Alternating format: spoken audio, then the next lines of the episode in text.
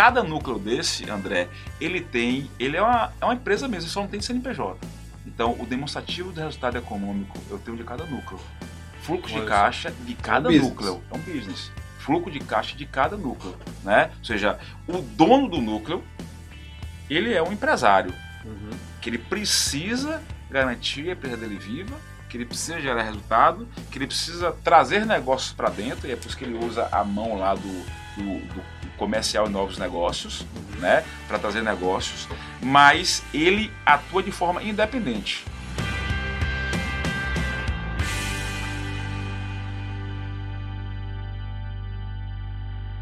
Olá, amigos do Capital Projects Podcast. Eu sou André Schoma e estou aqui para mais uma conversa aberta sobre os desafios da gestão de projetos de capital.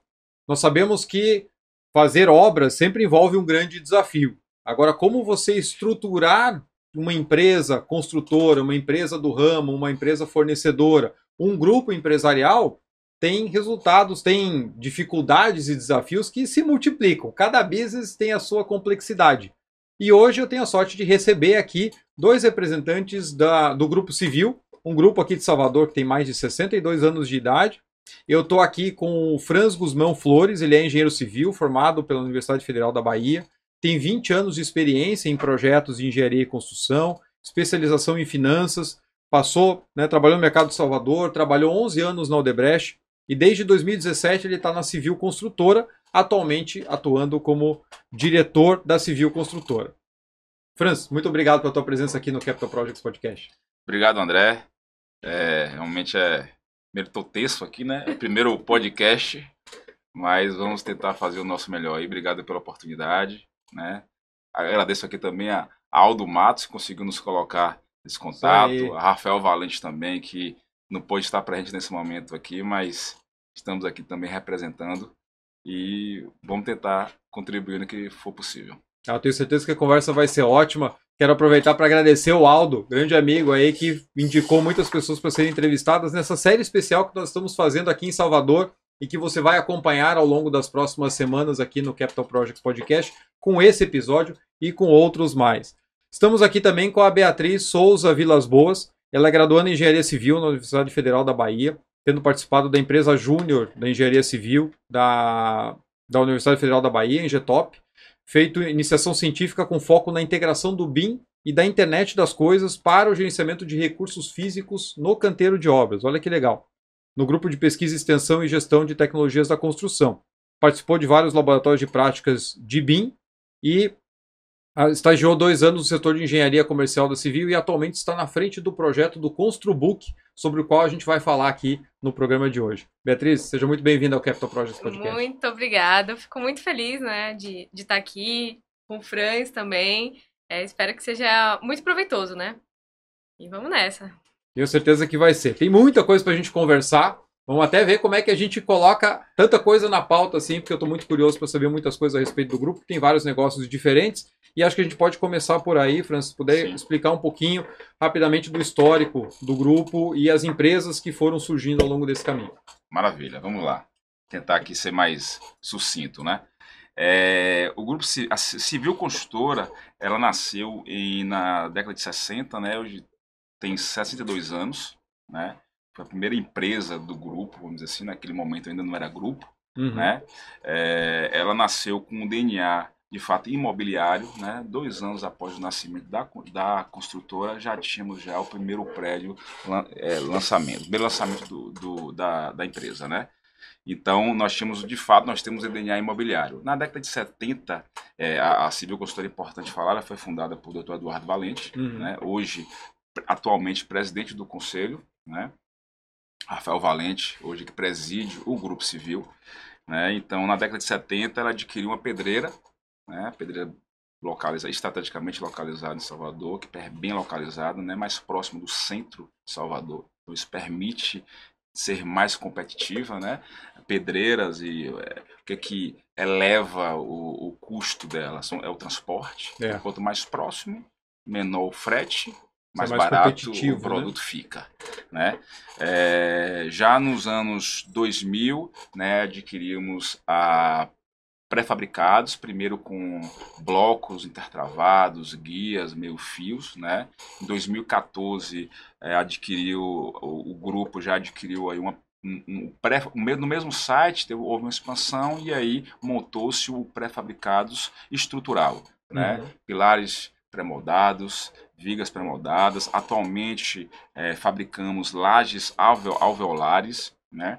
O, o empreendimento é, recente de, de que deu uma que, que, que deu uma grande oportunidade da prova fabricados se estruturar mais ainda porque tínhamos um cliente extremamente exigente, né? Com isso, é, nos colocamos no patamar dos grandes pré-fabricados do Brasil. Foi a possibilidade de prestar serviço para Camargo Correia no tramo 3 do metrô de Salvador. Né? Legal. Então, tínhamos um pack de proteção que permitiu realmente né, é, nos capacitar, né?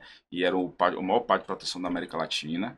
Olha só. É, e, e na, na década de, de 90, né, houve dentro desse DNA de construções imobiliárias, é, doutor Eduardo resolveu paralisar um pouco as obras imobiliárias e deu foco para empreendimentos próprios, né, uhum. né, empreendimentos de locação. Né, e começou a construir diversos empreendimentos em Salvador para locação. Né, e, e isso surgiu é, a terceira empresa do grupo, que foi a patrimonial. Né? É, já nos anos 2000, volta-se a construir é, empreendimentos por incorporação. Quando tá. o Rafael Valente entra na empresa, uhum. começa a desenvolver o setor de incorporação e voltamos em 2012, 2013 a construir empreendimentos de incorporação e hoje, de lá para cá, nós temos aí é, em construção sempre dois por ano e lançamento também dois por ano. Então, a gente fica o ciclo de dois em construção, né, lança dois em construção por ano. Então, é, com isso, esse braço de patrimonial e incorporadora é, vem da Civil Empreendimentos, né? Uhum. Então forma-se aquele conglomerado de empresas que constituído pela Civil Consultora, é, pré-moldados, né, é, pré-moldados leves e pesadas, pedreira e a Civil Empreendimentos. Dentro da Civil Empreendimentos você tem incorporadora e patrimonial. Então, esse é o, rapidamente, aí é o, a estrutura do grupo civil. Bacana, interessante ver como o grupo veio evoluindo e foi criando negócios diferentes, o que sempre acaba sendo um risco para qualquer tipo de empresa. Você vai fazendo um bom trabalho em determinado ramo e na medida em que você vai abrindo para outros tipos de atuação, sempre vem aquele risco de, poxa, será que eu vou conseguir performar bem também né, nessas outras áreas e tudo mais? Como é que a empresa conseguiu ir lidando com esse desafio? Esse crescimento ele veio aos poucos, né? As coisas não aconteceram todas da noite para o dia, mas chega um determinado momento onde o porte começa a ficar maior e tem uma diversidade de assuntos para tratar em termos de gestão. Então, como é que foi esse momento de estruturação? E junto com isso, uma outra coisa que chamou a atenção, que você comentou que as incorporações voltaram ali por volta de 2013. E aí o nosso público vai lembrar como é que foram os anos de 14, 15, 16 dentro do mercado, principalmente de incorporação, mas também na área industrial, área de infraestrutura, que não foi um período nada fácil para o país inteiro. É, então você tem um processo de crescimento e daqui a pouco você passa para um mercado que empaca quase que completamente. Então conta um pouquinho desse desafio, né, de ah. você manter a gestão de vários negócios ao mesmo tempo e já emendando que você falou do período, eu falei, puxa, é quase a gente falar hoje do começo da pandemia. Exatamente. Você começou no começo de 2020, falei, meu Deus, você começou e é. já teve que fechar. Né? Começou numa situação crítica. É, eu, como você falou, estou como diretor da consultora, né? E é evidente que nesse conglomerado de empresas e onde perceba que cada negócio a gente pode estar é, utilizando desses negócios para o nosso negócio, né, uhum. né, para o negócio fim, que Sim. é a construção. Então, a, nós verticalizamos muito, né? Então, a gente consegue é, captar um negócio junto com a colocando pré-fabricados dentro do negócio, pré-fabricados que usam material da pedreira, uhum. né? E às vezes, em alguns momentos, eu utilizo a incorporadora como apoio para legalizações. Né? Você cria a gente toda uma criar sinergia, toda uma sinergia, um gera competitividade. que me gera competitividade, né? Então essa gestão, né, de verticaliza verticalização é muito importante, mas também tem que ter muito cuidado, Uhum. porque as empresas do grupo não podem viver exclusivamente Pra da elas construtora, próprias. para elas próprias. Ela tem que atender ao mercado de forma, Uhum. né, mas, mas tem que garantir que esses negócios sejam competitivos para o mercado, né? Sim. Quando eu estou quando estou concorrendo, preciso preciso ser competitivo. É. né? Você não pode também garantir essa competitividade de somar vários negócios ao mesmo tempo e dentro de uma vertical faz muito sentido. Só que você não pode canibalizar um para poder Exatamente. é, é, gerar o outro. Claro que em Exatamente. situações específicas ou no momento de crise e tal, você tenha isso como um Sim, ativo, como uma sim, vantagem. uma vantagem. Mas se o teu negócio, por exemplo, se a Mas- pedreira só sobrevive porque ela fornece para você mesmo, significa Exatamente. que pô, alguma coisa ali está Exatamente, errada. não pode, né? né? Então, claro, é verticalizada, mas cada um é independente, né? Precisa Bacana. sobreviver, Uhum. né? Não podemos entender que é, o fato de eu não estar gerando resultado, o resultado gerado por outra empresa compensa não, né? Não Você tem compensa. uma ineficiência, ali que vai ser coberta vai pelo ser coberta. parceiro lá. Não, ele me paga um pouco mais, eu até compro Ex- de mim mesmo a um preço maior que do mercado para cobrir uma ineficiência Exatamente, da minha. da minha, outra da área. outra área. Então, isso tudo é, fortalece muito a, o nosso, fortaleceu muito o nosso crescimento. É Uhum. evidente que nos meados de 2014 a 2018, nós vivemos uma grande crise É. né, no mercado é, da construção civil, do mercado econômico do país, Uhum. né? E que, quando você faz o comparativo entre o PIB da construção e o PIB da economia do Brasil, é, estão ali, né? Subiu, desceu, né? Então, tínhamos um grande problema hoje que era captar negócios, né? Entender que eh, nós precisávamos, com aquela crise que chegamos ali ao fundo do poço, nós entendíamos que nós tínhamos que nos estruturar para o momento que iria vir, né? Isso é um ponto muito importante, até porque a estruturação de uma empresa, ela parte, né, de pessoas, né? Uhum. Uma organização, ela só consegue ser forte com a cultura. É forte. Então, isso é um ponto muito é, importante. E nós entendíamos que, dentro desse processo, com um, um grupo forte, né, com a construtora forte, com um nome forte, né, nós tínhamos que nos preparar melhor para o momento que iria vir. Né? E na construtora civil, na civil construtora, nós entendíamos que primeiro nós tínhamos que captar negócio. Uhum. Né? E aí é um- um- uma situação muito típica que existia lá na- naquele momento, que Rafael Valente ele sempre me provocava logo quando eu entrei na, na civil, entrei em meados de 2017, de que nós éramos muito caro. Nós éramos uma empresa cara. Nós participávamos de concorrência e perdemos, mas perdeu porque você tinha uma ideia cara, perdeu porque a nossa ideia é muito cara, perdeu porque a gente não está sendo competitivo né, diante dos outros concorrentes, de empresas do mesmo porte. Então, Uhum. nós tínhamos aquele incômodo de que nós estávamos sendo muito caros, né?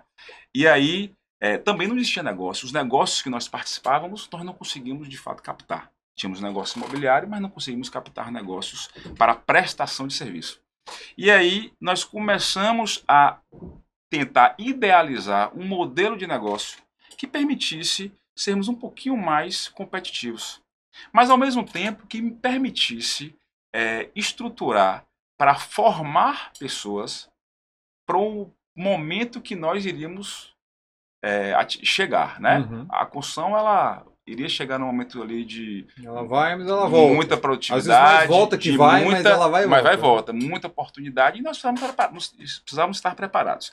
E entendíamos que para você ter performance, né, para você ter eficiência, você precisa ter gestão Uhum. né? Não Sem tem dúvida. como você trabalhar, como você é, criar um modelo de negócio, como você fazer obra sem gestão, Uhum. né? Hoje é fadado realmente ao insucesso. É. Então, é, tínhamos que formar pessoas com gestão é, forte, né? E ao mesmo, ao mesmo tempo tínhamos que ser competitivo, Uhum. né? Tá fácil. Então, tá facinho. né? É mo- mole, mole. E aí, é, primeiro ver assim, poxa, eu não tenho negócio, eu não tenho obra. Civil, a Civil Construtora de Salvador, uma empresa de porte, Uhum. constrói prédios de alto padrão, presta serviço para bons negócios. Não tinha negócio, como é que eu faço tudo isso sem ter negócio? Uhum. Né? Negócio compatível com a empresa, com o perfil da empresa, né? É, e aí, todo mundo achando a empresa cara, né? Pô, é aquela loja que você passa do lado assim, não vou nem entrar. Essa aqui eu não entro não, porque essa aqui é, é cara. Né? Então a gente precisava mudar um pouco esse, Uhum. isso daí. Então a gente partiu para captar pequenos negócios. Vamos nos colocar à disposição daquele cliente que pode nos achar uma empresa muito grande para construir aquele negócio dele que, que nós entendemos que seja pequeno Uhum. né? E aí, é, ao mesmo tempo, para ser competitivo, vamos compartilhar o máximo.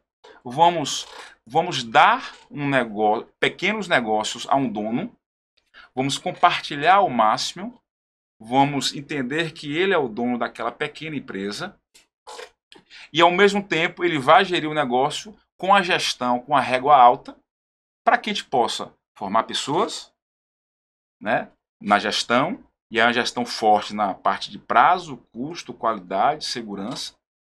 Ao mesmo tempo, é, ele forma pessoas, Uhum. né? Forma pessoas, gestão forte e é competitivo. Né? Compartilhamento gera competitividade, pessoas trabalhando com alta gestão gera formação, né?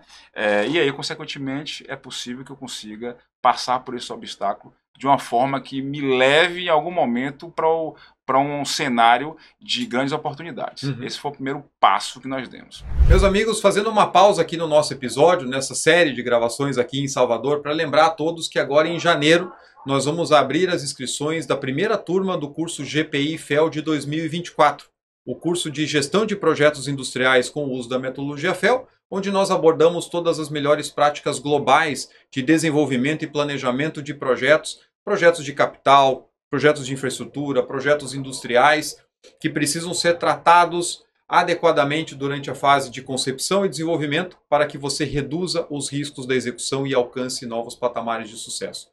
Então comece 2024 dando aquela turbinada na sua carreira, se inscrevendo no GPI FEL. O link para mais informações você encontra aqui na descrição desse episódio. Eu espero você lá. Agora é um ponto importante que você trouxe, porque assim, se eu parto de um desafio aonde eu tenho um problema de competitividade, né? Empresas dizem assim, ah, estamos caros, estamos caros e nossa despesa indireta ela está carregando demais nos orçamentos. A partir da hora que você passa a atuar em obras de menor porte e menor prazo, a tendência é que teu custo indireto seja mais alto proporcionalmente para aquele tipo de projeto, Sim. porque não tenho muito onde diluir Perfeito. os grandes custos. Como é que vocês conseguiram equalizar esse Porque é. o, o, o caminho comum, o senso comum é o contrário.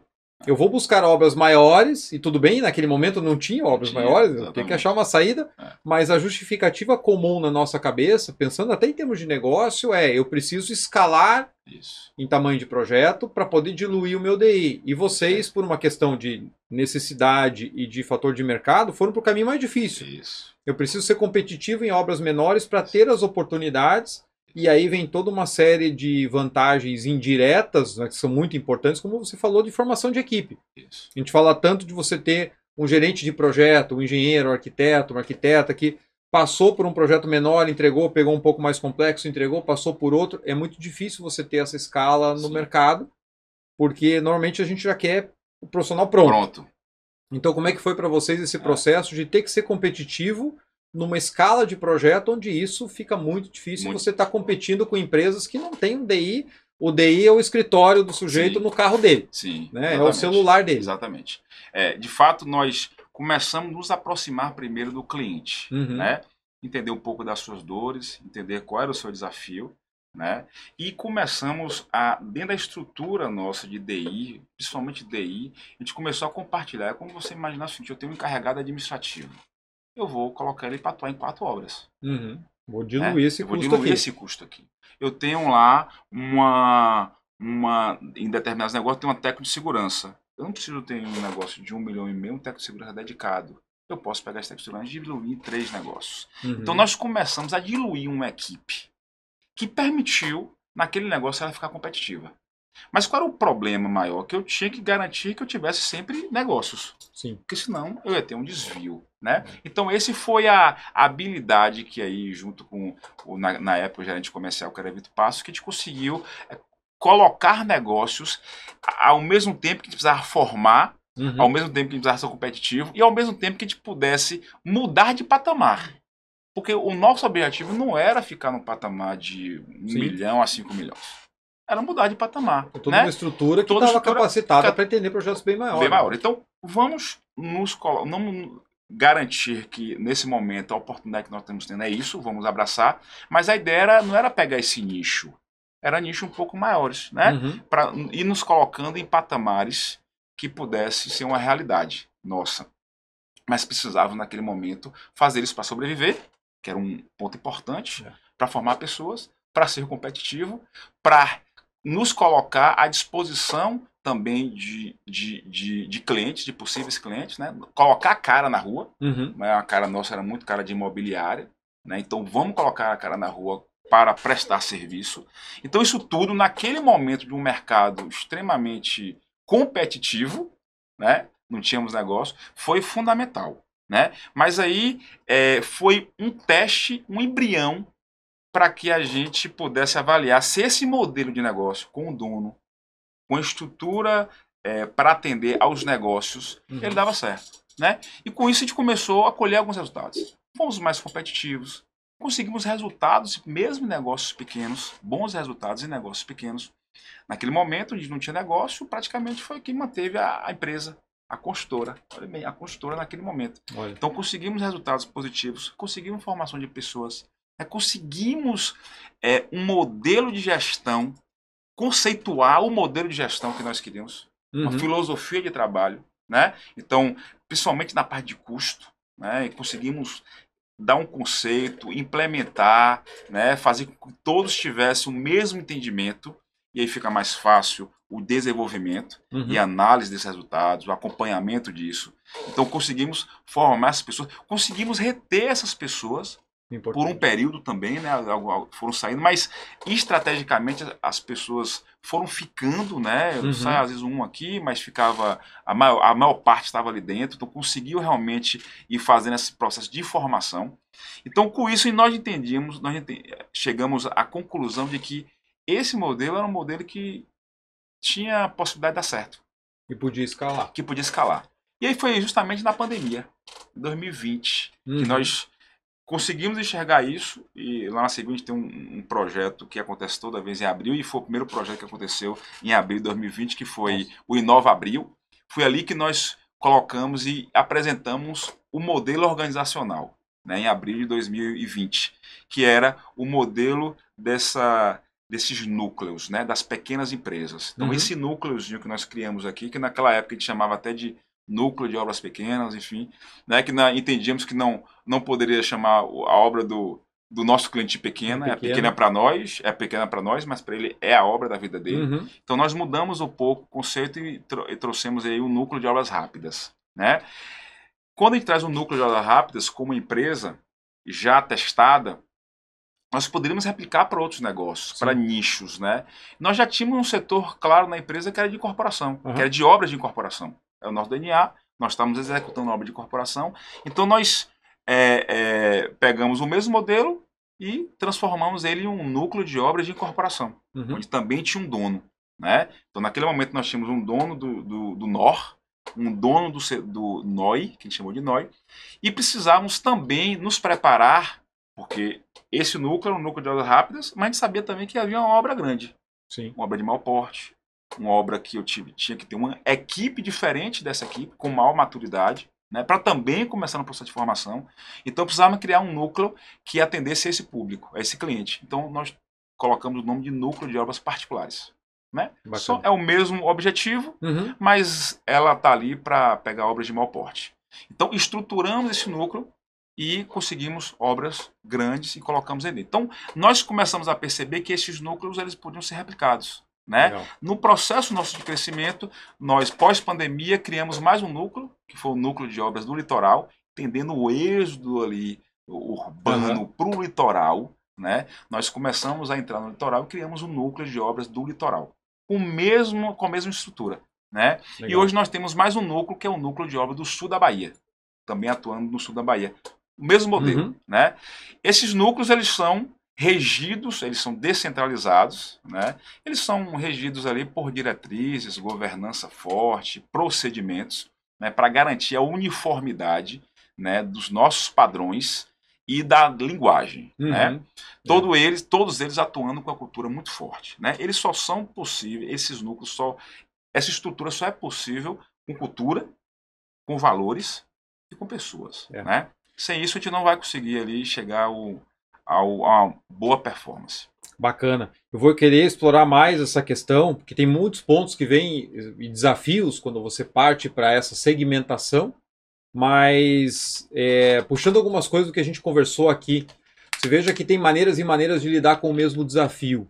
Quantas empresas, passando por períodos de baixa, foram para projetos menores e projetos que não são do seu core business, e quem é um pouquinho mais antigo no mercado da construção, a gente tinha uma especialidade, uma especialização maior. E conforme as crises no Brasil foram se acentuando, você viu as empresas diversificando. Eu, inclusive, trabalhei numa lá atrás que era especialista em obras imobiliárias de incorporação e tudo mais. Construía incorporação própria e construía também para investidores.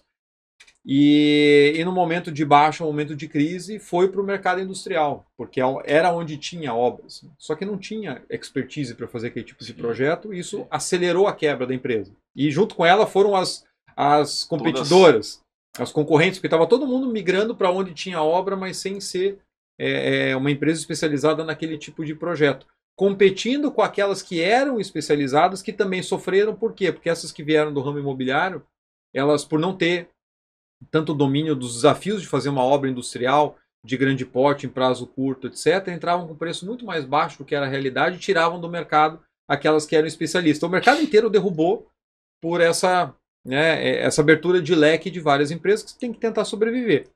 E aí, como a gente viu aqui, tem maneiras diferentes de você trabalhar isso. Você pode trabalhar para rodar a máquina, então vamos vender seis por meia dúzia só para não deixar o pessoal parado. Uhum.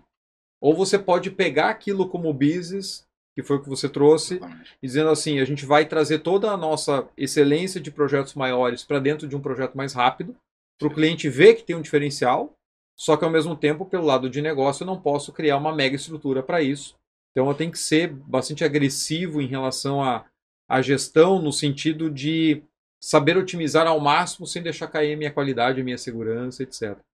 Muito bacana. E isso se faz né, com, com uma estruturação muito bem feita. E eu vou querer fazer um corte agora, porque estou bem curioso para conhecer do Construbook, porque a gente vai voltar na questão de pessoas, na questão de processos, e mas a inovação ela vem junto, porque para crescer hoje em dia, se você não está inovando, você sai do mercado muito rápido, né? Você deixa oportunidades para trás, você não consegue ser competitivo, vai voltar a lutar com empresas que não têm um diferencial e eu vou estar tá competindo no preço com os outros. Então quero saber um pouquinho mais da Beatriz, o que, que é o Construbook, como é que ele funciona e que desafio que ele veio para superar.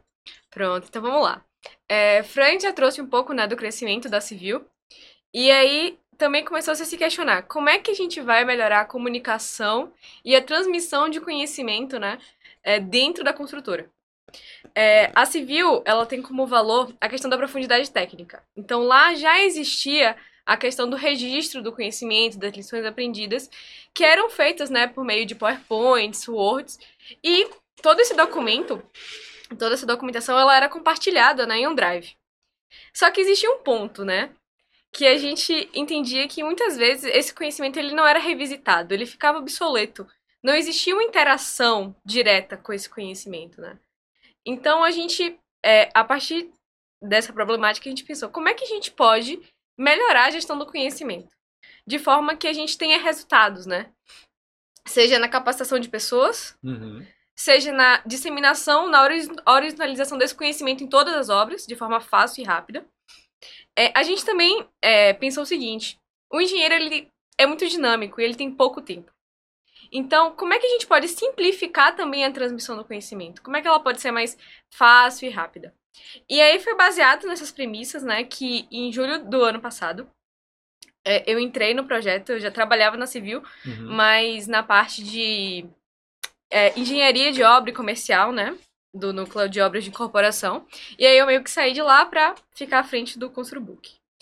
E aí o Construbook surgiu comigo e com dois programadores e com uma rede de apoio, né? Então, Rafael Valente, Vivian, Mariana, várias pessoas que eram também do setor de qualidade, Uhum. contribuíram para que a gente fosse modelando e criando o Construbook. É, e o que é que ele é, na verdade, né? Ele é um aplicativo é, onde a ideia é que a gente compartilhe é, pílulas de conhecimento. Ele tem duas interfaces. A primeira tem uma carinha de rede social. Então lá as pessoas elas podem estar compartilhando conhecimentos, lições aprendidas em até 300 caracteres. E aí pode estar inserindo também fotos, vídeos. Todos esses conhecimentos lá são categorizados. Então elas possuem uma tagzinha. E aí facilita a busca, né? Se você quer saber sobre um assunto específico, você joga a tag ou uma palavra-chave e você já acha esses conhecimentos. Que é bem interessante até quando você está começando um novo serviço, né? Porque aí você pode revisitar lições aprendidas que outras pessoas já passaram. Uhum. E a, a outra interface a gente tem checklists, procedimentos executivos e fichas de verificação é, separadas por conteúdos, né? Por etapas de obra. E além disso, tem cases também nessa parte, que são artigos em formato de posters, onde os engenheiros eles relatam o desafio que eles enfrentaram, a solução utilizada e os resultados que eles tiveram com isso. Então, tem alguns cases que tiveram resultados acima de um milhão de reais. Então, a ideia é que isso sirva de inspiração né, para os outros engenheiros também estarem utilizando soluções similares, parecidas, e tá tendo insights né, ligados a esses conhecimentos da construção. Uhum. Olha que bacana, é outro desafio que é comum para toda a cadeia. Como que você consegue fazer com que a empresa tenha uma retenção de conhecimento, ou seja, como que a empresa consegue aprender e trazer esses diferenciais para o seu DNA, quando, na verdade, o caso mais comum é a empresa depende dos profissionais que estão ali naquele momento. E a hora que ele sai, ele leva todo o conhecimento com ele, porque as pessoas não gostam de documentar, as pessoas não têm tempo, não, não sabem onde procurar. A hora que você vai fazer um case, como você comentou, poxa, eu tenho tanta coisa para fazer, ainda vou ter que fazer isso e tudo mais. E achei interessante que você trouxe num primeiro ponto que a primeira cara, né, uma das, das dos usos que você tem é como uma rede social. Aham. Todo mundo usa. E É, é, é, prático, né? é muito mais prático, é muito mais interessante do que eu ir colocar uma linha numa planilha que está no SharePoint que Uhum. nunca ninguém vai ver. E aí você começa a estimular as pessoas a trazer isso. É interessante da rede, desculpe cortar, Não. André, mas interessante da rede é justamente isso, é você estar aqui e como você faz no Instagram, né? Você vai aqui, bate uma É. foto, mas você pode achar interessante esse revestimento aqui e que ele foi aplicado de, de uma forma tal que você tem um problema lá em um negócio seu ou alguém tem um problema desse Uhum. e você bate aqui e relata como foi feito aquilo ou a solução daquilo que você está enxergando que alguém pode ter. Então você relatou aquele, aquela situação, deu a solução daquele, daquela situação e disparou. Uhum. E aquilo vai com certeza atingir talvez um número de pessoas que esteja passando por aquela dificuldade É. de uma solução, né? Então esse é o interessante do ConstruBook. É você estar rodando a sua obra, você enxergou ali uma solução daquele problema ou uma lição aprendida daquele problema, você vai lá, bate uma foto, relata e dispara.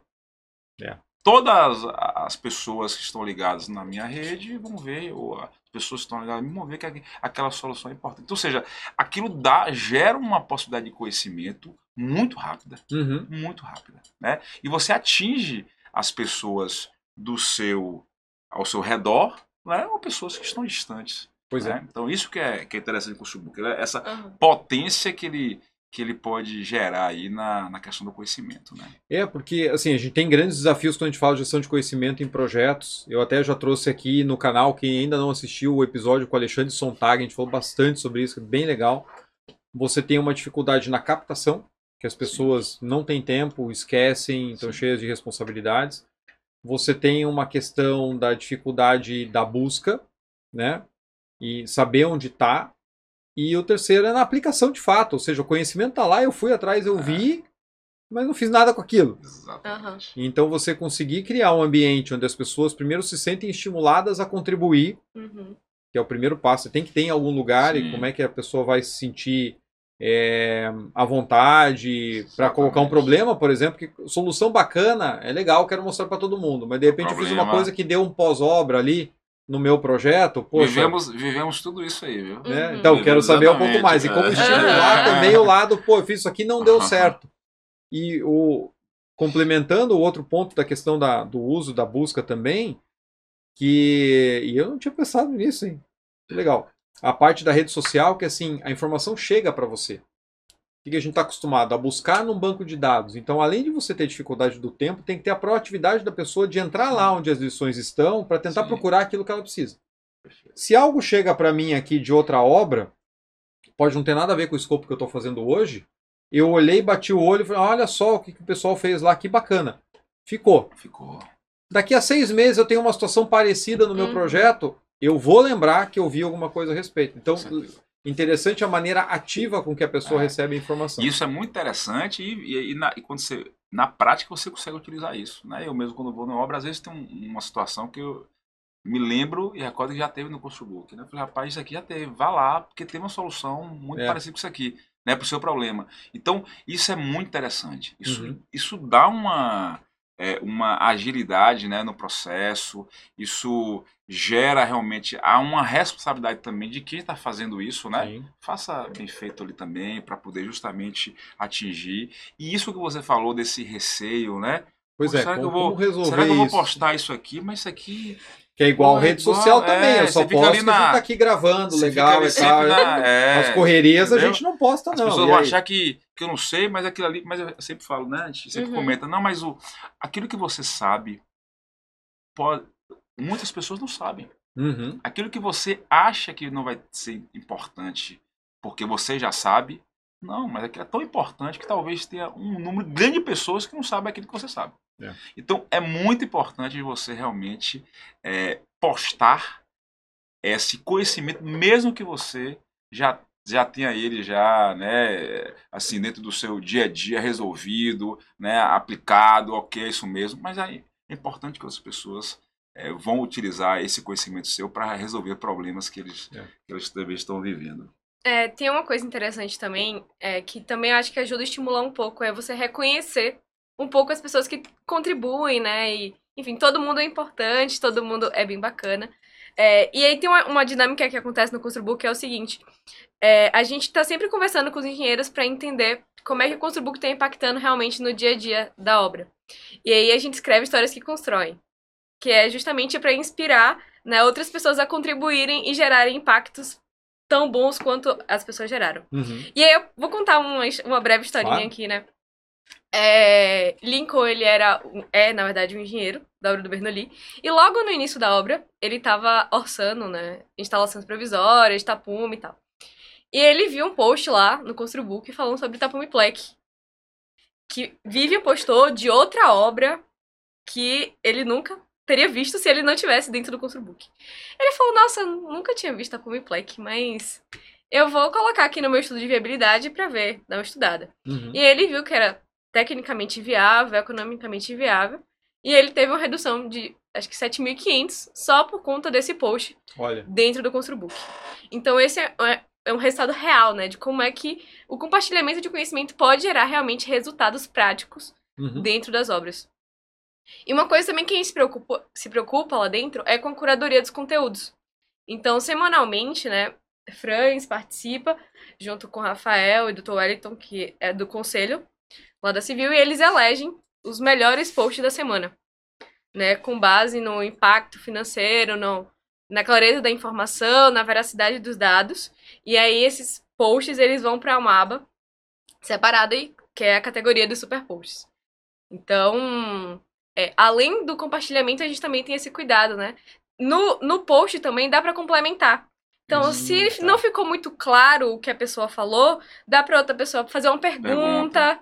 né? Dá para complementar. Então, eu acho que o legal, né, em relação ao que a gente tinha antes, é que com o Construbook, o conhecimento ele fica muito mais interativo, ele acompanha as mudanças, né? Não fica obsoleto.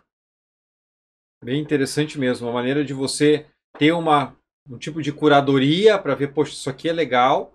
Estimula todo mundo, porque quem não quer ter um super post, né? Eu quero que meu Uhum. post seja reconhecido. Sim, sim. Mostra a importância para os executivos, ou seja, a partir da hora que eu estou fazendo aqui o meu trabalho e estou passando 5, 10, 15 minutos do meu tempo para contribuir com o conhecimento da empresa e tenho reconhecimento disso, só gera mais estímulo para que Sim. você continue contribuindo. E a interação com os colegas é o que faz também a pessoa não ficar com aquela sensação de que, ah, eu fui lá ano passado, postei um negócio super interessante, importante, que tive economia, ninguém olhou, Uhum. ninguém foi atrás, ninguém, né? Mais uma vez, a informação chega para todo mundo. Perfeito, isso é muito interessante. E acho que isso é o, é o grande, o grande potencial do, da ferramenta. né? É. E ajuda muito naquele caminho que a gente estava falando um pouco antes, né? Que eu quero retomar agora, que vocês comentaram dos núcleos, e conforme os núcleos começaram a crescer e se diversificar, eu vou trabalhar de maneira nichada dentro daquela especialidade, mas você já comentou que é uma maneira que ela é nichada pelo produto, mas eu preciso garantir cultura, procedimento, gestão do grupo. E esse é um desafio muito grande para qualquer empresa. A gente falou primeiro dos desafios da diversificação, né? Pedreira Sim. com pré-moldado, com incorporação, com Uhum. obras para terceiros, etc. Já é um nível de complexidade. E aí você aumenta o nível trazendo camadas adicionais. E provavelmente muitos nossos ouvintes aqui eh, já passaram por esse desafio de empresas que começaram a crescer. Você começa a cotar para projeto Sim. no Brasil inteiro e tudo mais, e aí você consegue ter um momento de crescimento, aquela correria. Você vai no mercado, contrata pessoas, coloca as pessoas nos projetos, tem procedimento, tem ferramenta, etc. Mas no final das contas, no fim do dia, está cada um por si. E você depende muito mais do desempenho pessoal do que a tua estrutura já garantir um caminho de sucesso para aquele projeto. É claro que as pessoas, a gente depois vai falar mais disso, sempre vão ser importantes nesse processo, Ah. mas se você tiver cada obra ou cada núcleo atuando de maneira própria, É. você não escala aquilo que é bom e você começa a aumentar o teu nível de risco de maneira muito significativa. Porque assim, se tudo der certo, tá todo mundo bem. E se eu começar a ter mais obras com problema do que dando certo, rapidamente o meu resultado vai lá para baixo. Então, como conciliar essa necessidade de eu especializar por nicho para ser mais eficiente e até ter uma cara para o mercado? Não, a minha divisão disso faz esse tipo de obra para você, né? E ao mesmo tempo manter uma gestão unificada e junto com a inovação fazer com que o conhecimento circule para que mesmo que não seja da mesma área de negócio, você ganhe com aquela informação, com aquele aprendizado que a empresa está Perfeito. acumulando. Perfeito. Vamos tentar Pergunta aqui, ver se, fácil. ver se eu consigo responder essa Fácil. pergunta aí. Agora eu vou sair os 10 minutos aqui, daqui a pouquinho. Mas vamos lá. É, primeiro que a gente, lá no passado, a gente tentou até é, nichar os núcleos por tipo de negócio. Uhum. Poxa, vamos nichar só esse daqui para a área de saúde. Esse daqui só para a área de educação. Esse aqui só para a área de imobiliária. Mas nós não tínhamos negócio que eu pudesse dar sequência a quebrar obra de educação, pegou a educação, então não tínhamos, né? Então nós aí fomos nichando de fato por valor de negócio, Uhum. né? Negócios valores pequenos, lucro de obra rápida. Negócios valores maiores, lucro de obras particulares. Você foi né? uma matricial por Eu valor. matricial por valor, né? Aí, Porque as características aí, elas são é- elas- comuns elas são também. Tem a comuns. similaridade Elas- ali elas do são porte. comuns. Ah, vamos lá pro litoral. Então, núcleo de obra do litoral. Tô lá no litoral, né? Uhum. Mesmo tendo lá uma obra é, litoral, a gente pensa sempre em condomínios horizontais, né? Tá. Loteamento, né? Então, casa. Então, esse é o, é o foco, Uhum. tá? É, então, nós conseguimos nichar dessa forma, nesse primeiro momento. A gente tem uma forte atuação na saúde e na educação, né? Mas estamos em indústria hoje, voltamos a atuar em indústria, voltamos a atuar na área de logística também, né? É, é, e aí o mercado, claro, deu essa oportunidade, né? O mercado ficou, é, gerou aí todo esse volume de negócio, a indústria se fortaleceu, né? A logística depois da, da pandemia virou um, um é. negócio um grande, uma grande, grande oportunidade. Então, nós estamos aí também é, entrando nesse nicho, mas claro, com o cuidado para a gente não estruturar exatamente só, só para ele e não conseguir mantê-lo. Né? Uhum. Então, esse é o cuidado. Então, esse é um ponto. Né? para que a gente possa fortalecer aí, André, essa foi a sua segunda pergunta, fortalecer essa gestão, uniformizar essa gestão, garantir que esse quando eu entrar aqui e for lá no núcleo de obras rápidas, ele tenha os mesmos conceitos, a mesma filosofia Uhum. de trabalho daquele núcleo de obras particulares, ou núcleo de obras imobiliárias, ou núcleo de obras é, é, do sul da Bahia. Primeiro, como eu é, vou repetir aqui, nós temos que ter um procedimento, diretrizes claras e governança atuante Sim. né? Então nós sabemos o que fazer, né? Cada núcleo desse, André, ele tem, ele é uma, é uma empresa mesmo, só não tem CNPJ. Então o demonstrativo do resultado econômico eu tenho de cada núcleo, fluxo Olha de caixa de cada business. núcleo, é um business, fluxo de caixa de cada núcleo, né? Ou seja, o dono do núcleo ele é um empresário, Uhum. que ele precisa garantir a empresa dele viva, que ele precisa gerar resultado, que ele precisa trazer negócios para dentro, e é por isso que ele usa a mão lá do, do, do comercial e novos negócios, Uhum. né, para trazer negócios, mas ele atua de forma independente, certo? Independente. Agora, o que que nós precisamos fazer para que ele garanta uma boa performance, para que ele garanta que o procedimento seja é, cumprido, para que ele garanta que os os processos de governança sejam atingidos, os indicadores sejam analisados, né? Precisamos aí é, ter um acompanhamento forte. Temos auditorias internas que permite ajustar esse caminho, Uhum. caso ele não esteja exatamente é, é, é, é, em alinhamento com o que é necessário naquele momento, né? Mas também entendemos que dentro desse processo de procedimento de diretriz, tudo isso é dinâmico. Sim. Esse núcleo que pode chegar, rapaz, a gente precisa desburocratizar isso aqui, porque isso aqui está me atrapalhando. Então vamos mudar o procedimento. Se fizer sentido, Né? né? Se Não, é, sentido, não é um atalho. não tipo, é um ah, atalho. poxa, agora Não, tem que ter é, três cotações. exatamente, viu. Não, exatamente. Não, é peraí. atalho. Mas vamos ajustar, Uhum. né? Pô, isso aqui não está dando certo, não vamos ajustar. Que é Então, o caso, até desculpe te cortar, mas assim, pra, pra gente ver, né? Naquele caso, da empresa que eu trabalhei, que era de obras imobiliárias e foi pra parte industrial, boa parte dos projetos que eu fiz naquela época eram projetos de 90 dias. E aí, primeiro dia de projeto, eu pegava a. entregava um pacote de engenharia, um monte de projeto faltando, planilha furada e tal. Mas a primeira coisa que a gente tinha que fazer era pegar os formulários, ainda preenchidos à mão, né? Entregando a idade aqui. Você tinha que ir lá e pedir para suprimentos, cimento, aço e tal, e aí mandava para lá. E depois começava a ligar, sabe o que o pessoal de suprimentos falava?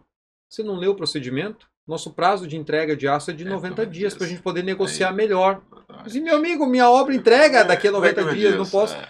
Então, voltando aqui, né?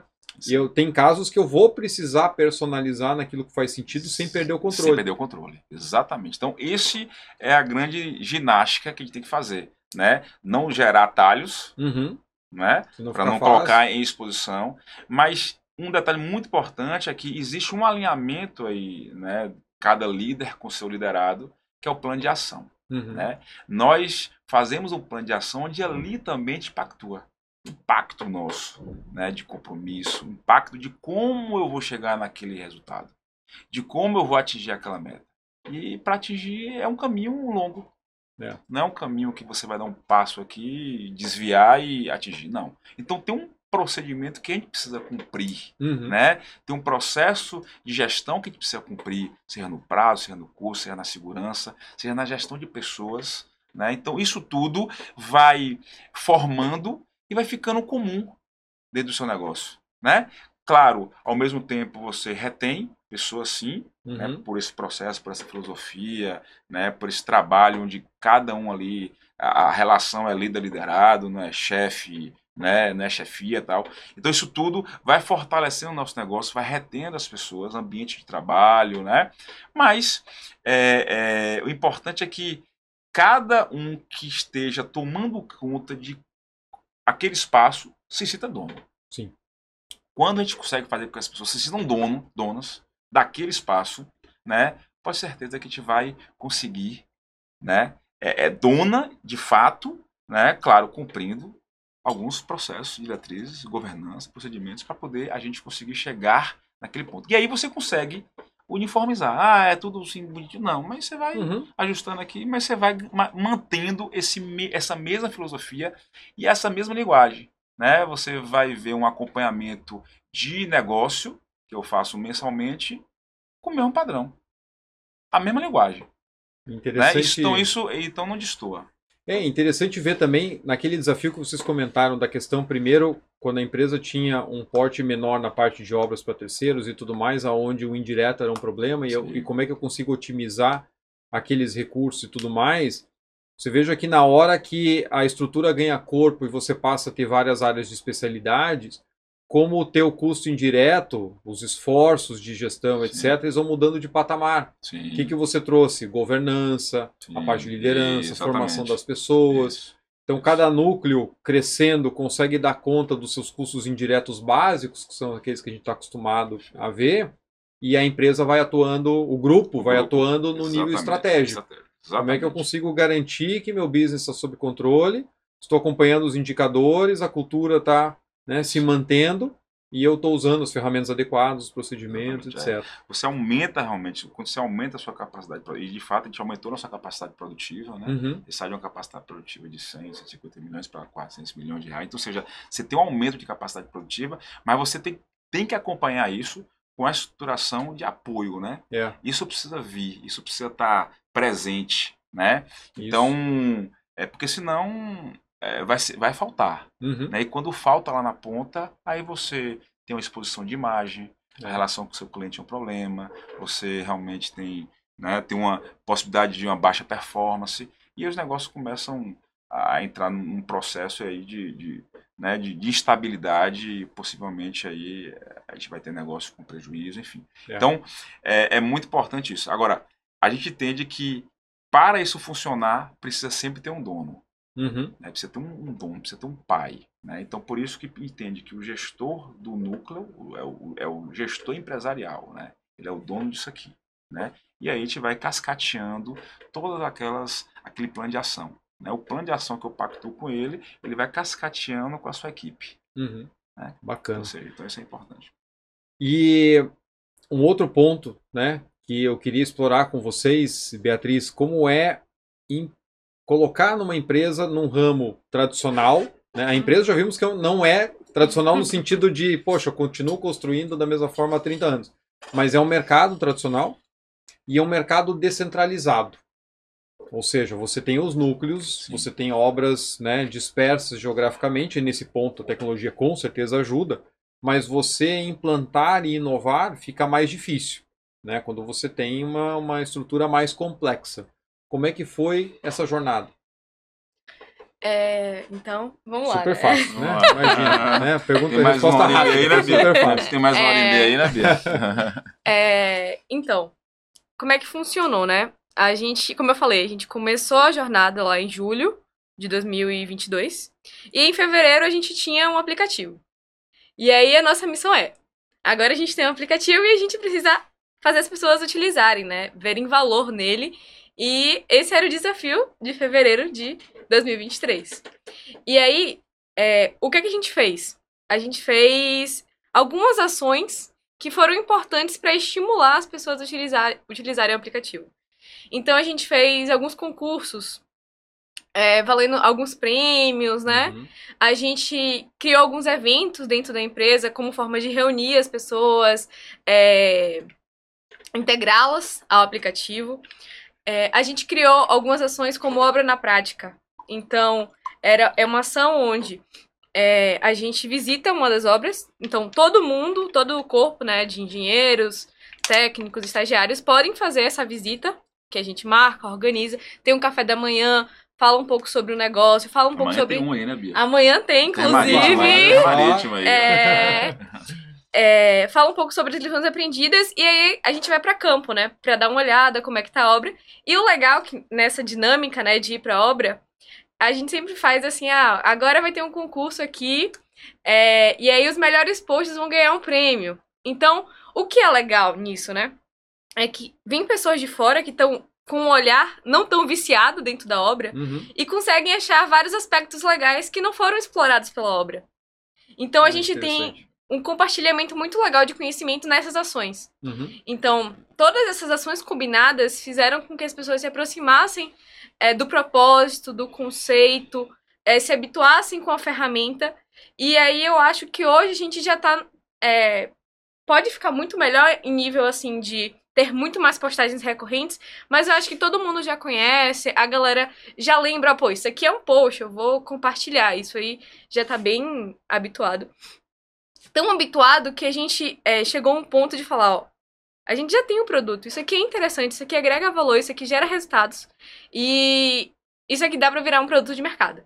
E aí é a virada de chave, é o que a gente está planejando para os próximos passos do Construbook. Uhum. Vai abrir a ferramenta para o mercado. Isso. É, o que, que aconteceu? A gente participou de um concurso de startups. Uhum. E aí a gente foi selecionada lá, o concurso era do Sinduscom, organizado pelo Sinduscom. A gente teve a oportunidade de estar tá participando do Constru Nordeste, do evento. E aí, nesse evento, a gente abriu o Construbook para o mercado. Então, se você quiser agora criar um cadastro, criar uma conta, você vai ter acesso a todos os posts que estão lá no Construbook.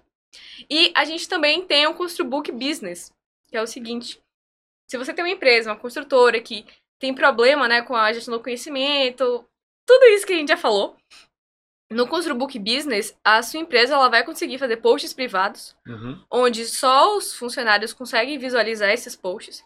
E além disso, a gente também entrega um BI, onde você vai conseguir mensurar e formalizar essa gestão do conhecimento. Ou seja, entender quantos posts você tem, quantas curtidas, qual a recorrência, quais são os funcionários que postam mais. E com isso você consegue também é, criar estímulos, né? Até de reconhecimento pelo esforço da pessoa, pelos melhores conteúdos. Então, é, é nisso que a gente está trabalhando agora. Legal. E como é que foi dentro da empresa chegar e dizer assim, vamos criar um aplicativo? Dentro de uma empresa de construção. Né? Coisa que acontece todo dia. É, Como é que normal, foi esse processo, né? Assim, já né? tem pouca coisa, vamos criar um aplicativo é, agora, né? Uma então, trabalho. É, trabalho Não, então, é, essa ação veio muito por Rafael Valente, né? Que é o presidente. É, então, ele acredita muito nessa questão da educação, de você investir em conhecimento. Ele é uma pessoa que estuda muito, que lê muito, então ele tinha muito esse propósito dentro dele. É, e aí, a, a história um pouco antes de como isso começou, né? Ele meio que selecionou cinco estagiários, e eu era uma dessas estagiárias que estava lá, uhum. na época, na obra do Núcleo de Incorporação, é, para ele apresentar algumas ideias. E ele apresentava ideia, a gente apresentava melhorando a ideia. E nesse, nessa ida e vinda surgiu a ideia é, de realmente melhorar a gestão do conhecimento. E ele falou: não dá para ir todo mundo. Vai ter que ir uma pessoa só, uhum. inicialmente. E aí eu fui. E, e aí, como eu falei, né? A gente não sabia muito bem como é que ia ser isso. É... Mas aí a gente acabou chegando no caminho que o melhor caminho era o aplicativo. É, né? Como poderia... é foi a ideia de olhar como rede social ao invés daquele cadastro pronto. frio que ninguém. Sim, sim, pronto. Inicialmente a gente se inspirou no Whitebook. Não sei se você conhece. Não. É um aplicativo da medicina. Nesse aplicativo, é, muitos médicos usam. E eles usam como um livro de bolso. Então ele está ali na consulta, ele precisa consultar uma bula, tem vários conhecimentos da medicina lá dentro, calculadora de remédios, enfim. Então a gente falou, pô, que é o nosso book hoje, né? Que tem os procedimentos, os uhum. checklists. A gente estava indo nesse caminho. Mas aí alguma coisa me disse assim: e se tivesse uma rede social? Não sei de onde surgiu essa ideia, mas eu pensei, e se tivesse uma rede social? Sou eu acordou, né, Bia? Foi. É, é isso. É, exatamente, pegou. E, e aí a gente falou, é, pode ser uma boa ideia. A gente já tinha conversado muito sobre pílulas do conhecimento, é, redução é, das lições aprendidas, a gente testou isso antes de fazer o aplicativo. Aquela questão dos concursos que a gente continuou posteriormente. Uhum. A gente testou antes de ter o aplicativo. Então a gente fez um concurso que era. É, faça a lição aprendida em 300 caracteres. Aí a galera, chuva de lições aprendidas. Então a gente falou, pô, a galera consegue escrever lições aprendidas em 300 caracteres. Então é uma validação, né? Que pode uhum. dar certo essa questão dessa transmissão de conhecimento. É, então, é, todo o processo né, de construção do aplicativo ele foi baseado em validações. Seja conversando com as pessoas para entender melhor o problema, seja fazendo esses concursos é, para entender se fazia sentido ou não o formato que a gente estava querendo, seja a inspiração do Hitbook na questão do book. É, então, é, ele foi moldado dessa forma, né? Para ter o que a gente tem hoje. Legal. Quando você pensa, né, no primeiro momento assim, ah, é uma rede social de, de lições aprendidas e tudo, já vem aquela. Porque já usei vários portais, inclusive de comunicação interna e tal, que tem a funçãozinha de rede social e fica aparecendo aquele negócio tipo Orkut, assim, o Facebook, que ah, a pessoa vai ali dizer o que fez no final de semana. E ver como gera uma.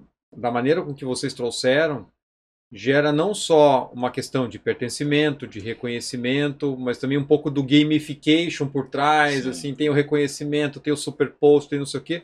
Então tudo isso cria uma espiral positiva Uhum. que estimula o uso, a contribuição, né? Sim. E faz com que a coisa permeie sem você precisar ficar lá, ah, já escreveu sua lição aprendida da semana e tal, você não Sim. precisa chegar nesse ponto, né? E você tocou no ponto bem bacana, porque a gente tem gamificação. Além do Super Post, a gente tem três medalhinhas.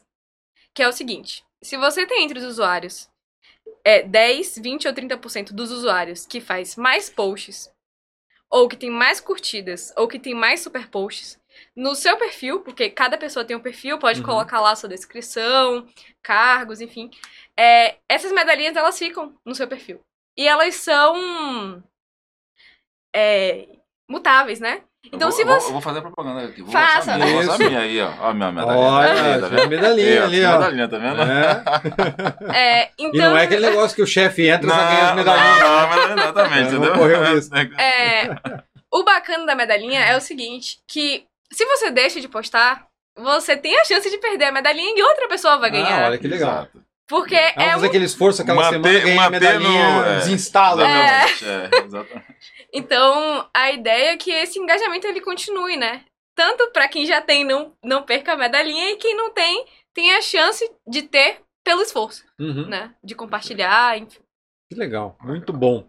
A gente podia né, continuar por horas aqui, tem muita coisa bacana. Mas tem um ponto que a gente, você já colocou desde o começo e casou com o uso da tecnologia, como estimular as pessoas a usar, que é a questão justamente de como tratar as pessoas num ambiente, como gerir as pessoas num ambiente onde você tem essa complexidade aumentando da própria estrutura organizacional, aonde você, a gente já falou bastante, precisa manter a maneira de se fazer da empresa, tendo a flexibilidade que é particular de cada negócio, mas sem perder o DNA da empresa, que traz inovação, que traz o histórico né, de, de anos e anos de excelência no mercado, que você vai pegando esses aprendizados e vai colocando nos diversos núcleos que vão surgindo.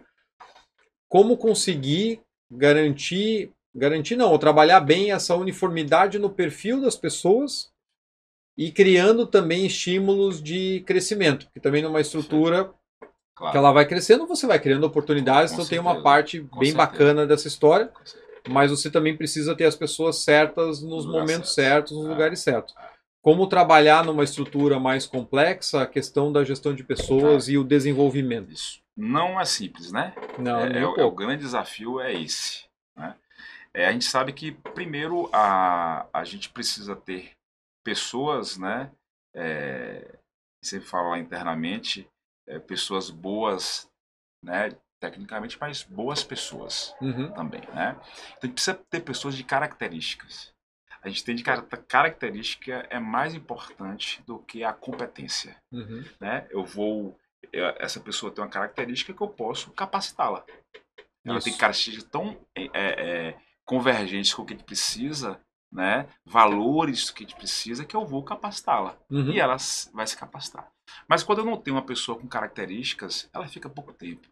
Quando você tem uma cultura forte, que a pessoa entra, que não tem a característica que você precisa, ela mesma vai se afastando, É. né? Então esse é o primeiro ponto. Eu vou trazer pessoas com boas características, né? E, e vou, claro, a depender do- da nossa necessidade para aquele momento, eu preciso trazer pessoas com boas características, com competências ali que a gente entende que está de acordo, né? E que no processo de formação eu vou conseguir aí é, é, formá-la para que ela atinja aquele grau ali que precisa. É, esse é um ponto, né? O segundo ponto é o feedback Uhum. é fundamental o feedback. Né? Primeiro é fu- fundamental a relação entre líder e liderado.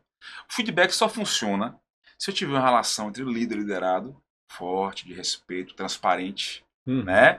que se sinta à vontade. E aí você, com a relação forte com o seu líder, você vai ter um bom feedback. feedback aí se ajusta, se regula e vai, e aí as coisas vão se encaixando, né? Uhum. A gente sempre fala que é muito importante você, no processo de formação, você planejar, acompanhar, avaliar e julgar, né? Claro que existem julgamentos, né? Uhum. Mas é, o julgamento ele vem muito mais de uma de um desalinhamento, né? De uma falta É. de características. Tem coisas que a gente não pode permitir, né? A gente Uhum. não pode permitir um desvio de valor, né?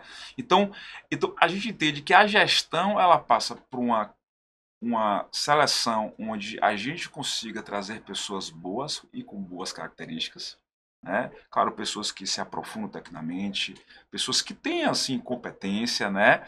Mas às vezes você quer uma pessoa para aquele cargo, ela não tem todas as competências para aquele cargo, mas ela tem tantas características que você consegue no desafiá-la Uhum. a ponto dela conseguir performar. Então, é, e aí quando você faz isso dentro de uma organização, quando você faz isso e garante que esse- essa relação ela passa de líder para liderado, de líder para liderado, de líder para liderado, então a gente vai chegar lá no show de fábrica, né? E a gente consegue fazer esse processo e, e garantindo que quem esteja lá continue lá, quem esteja lá tenha desafios, porque a empresa também cresce e você precisa desafiar as pessoas, Uhum. né? E o desafio vem do esse acompanhamento. Sim. O desafio vem da você acreditar que aquela pessoa é capaz, dela conseguir acreditar que ela é capaz, né? E o desafio é, eu sempre digo que o desafio você precisa estar, não é, nós nunca estamos preparados para o desafio, né? Mas a, a base tem que estar pronta. Uhum. A Isso. sua base tem que estar pronta. A sua formação tem que estar pronta. Porque se você está bem formado, você vai conseguir eh, se desafiar e, e vencer. Né? Então, é um pouco aí do que a gente entende como um processo, uma gestão de pessoas para que a gente vá alocando na posição correta, né? ao mesmo tempo que você consegue manter uma relação forte, você consegue identificar quantas pessoas já mudou de posição, porque né, é, você trabalhar com os pontos fracos não faz sentido nenhum. Uhum. né? Você precisa trabalhar com os pontos fortes daquela pessoa. Né? Mas para trabalhar com os pontos fortes, você precisa identificar quais são os pontos fortes. Sim. E aí é a relação que vai lhe permitir fazer isso. A relação líder-liderado. Muito bom, muito bom. Assunto muito complexo e que é super fundamental para qualquer business, né? Com certeza. Legal. Gente, a gente podia continuar por horas, até gostaria, né? Tanta coisa para explorar, mas a gente está no limite do tempo. Queria primeiro começar pela Beatriz, comentar, né, assim, pela tua visão, que dica você deixa para os nossos ouvintes aqui do Capital Projects Podcast. É, de repente, na parte né, de inovação, poxa, eu estou numa construtora, o que, que é construtora? O mercado está mudando, graças a Deus, mas não é um mercado reconhecido por ser um mercado de inovação, de pensar diferente, e tem tanta coisa que é de aplicação simples, Uhum. que às vezes só uma ferramenta vai potencializar, mas não é a ferramenta que faz a diferença, e sim você só enxergar um problema de forma diferente. Você trouxe vários exemplos muito ricos aí só nesse curto tempo que a gente teve para falar do, do Construbook, por exemplo. Que dicas você deixa aí para nossa audiência? É, eu acho que é, é muito importante que você faça relacionamentos, né? Converse com pessoas, é, entenda qual é, como é que tá as outras construtoras, o que é que tem no mercado de inovação, entender o contexto, entender as possibilidades e pisar fundo. Colocar em ação, é, é, consolidar a ideia do que você está querendo fazer, é, os argumentos certos e acreditar e fazer acontecer. Eu acho que, no, no fundo, é, a inovação é isso, né? É Uhum. tirar as coisas do campo da ideia e colocar para realizar. Então, por mais que é, a construção seja diversa, por mais que as cabeças às vezes sejam quadradas, eu acho que a gente tem que acreditar e apostar e acreditar que vai dar certo. Muito bom, com certeza dá certo. Franz, e na tua visão, né, que mensagem você deixa para o nosso público aqui do Capital Projects Podcast? É, eu acho que, falando um pouquinho da construção, né, do, do profissional da construção, Uhum. né, da, da realização, né, de nós é, sentirmos úteis a uma sociedade, eu acho que primeiro a gente precisa ter amor que a gente faz, né? Acho É. que é fundamental, né? É, segundo é, é ter propósito, né? A gente precisa entrar nos nossos negócios com um propósito muito bem claro, né? Porque o propósito nos fortalece, né? O propósito faz com que a gente acredite que o caminho é aquele, Uhum. né? Então isso é, é fundamental, claro, alinhado com o estudo, alinhado com é, é, a necessidade de se aprofundar nos temas, né? Buscar as informações, né? Conseguir fazer com que tudo aquilo que é, existe de orientação, existe de, de, de estudo, existe de relacionamento, você consiga colocar em prática Uhum. né? Mas sabendo que o processo ele é lento. Ele é lento. Ele pode ser doloroso para uns, menos doloroso para outros, né? Mas precisa se viver, né? Ele, ele não não existe o, o passo largo, né? Não existe o passo largo, é um passo de cada vez. Né? Para que de fato a gente consiga nos preparar, para que a gente consiga é, entender que o nosso ciclo de trabalho, principalmente na construção civil, ele envolve uma série de fatores. Olha bem, está falando aqui de pessoas, a gente fala aqui de gestão de prazo, de custo, gestão de canteiro, aí você fala de gestão de clientes, você fala de gestão de vizinho, você fala de gestão de algo pouco.